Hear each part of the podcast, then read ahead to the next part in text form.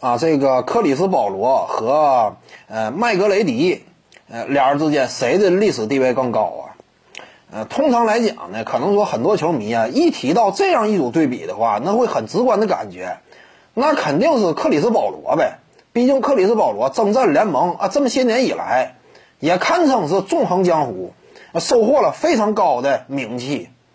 那他呢，呃，很多次第一阵容，在控卫位置之上，呃，差不多能有那么五五到七年左右的时间，拥有第一控卫的名号。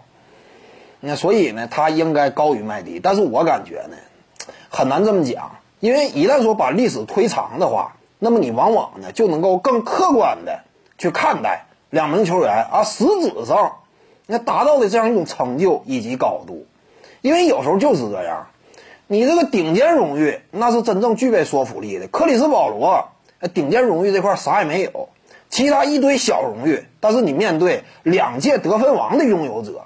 那你想撼动的话，一堆小荣誉堆一块儿，想换人家一张整钱呢，你就有点难，人家也不一定愿意跟你换，那有点看不上你这些东西。一堆零碎儿，你说你拿得出手吗？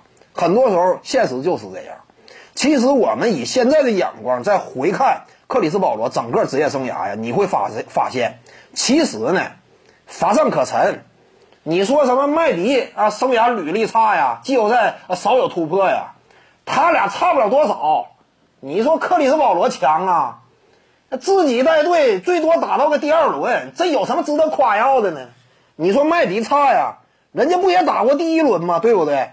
你能差到哪儿去？双方之间你顶多是五十步笑百步，并且呢，还有一点，那就是克里斯保罗他的整个球队环境以及老板对于花钱的态度，我们清楚，快船队那是不差钱的。而且整个阵容班底，你有冠军主帅，还有三巨头这么一个核心的阵容框架，你打出来那个成绩有说服力吗？你不也没有说服力吗？你团队荣誉这块你啥也没有，你跟麦迪基本上也算是个班对班，人家阵容班底不如你这，而且人家呃伤病情况啊，啊球队花钱的情况也都客观环境也都不如你，你最终达到的效果也差不了太多嘛。所以说，个人顶尖荣誉这块，麦迪放眼整个 NBA 历史，拿过两届得分王以上的这个人非常少，屈指可数。我要是没记错，不到十个。那你说他俩谁好使？麦迪硬货非常硬啊，两个得分王绝对够硬。你那块全都零碎，你咋比呀？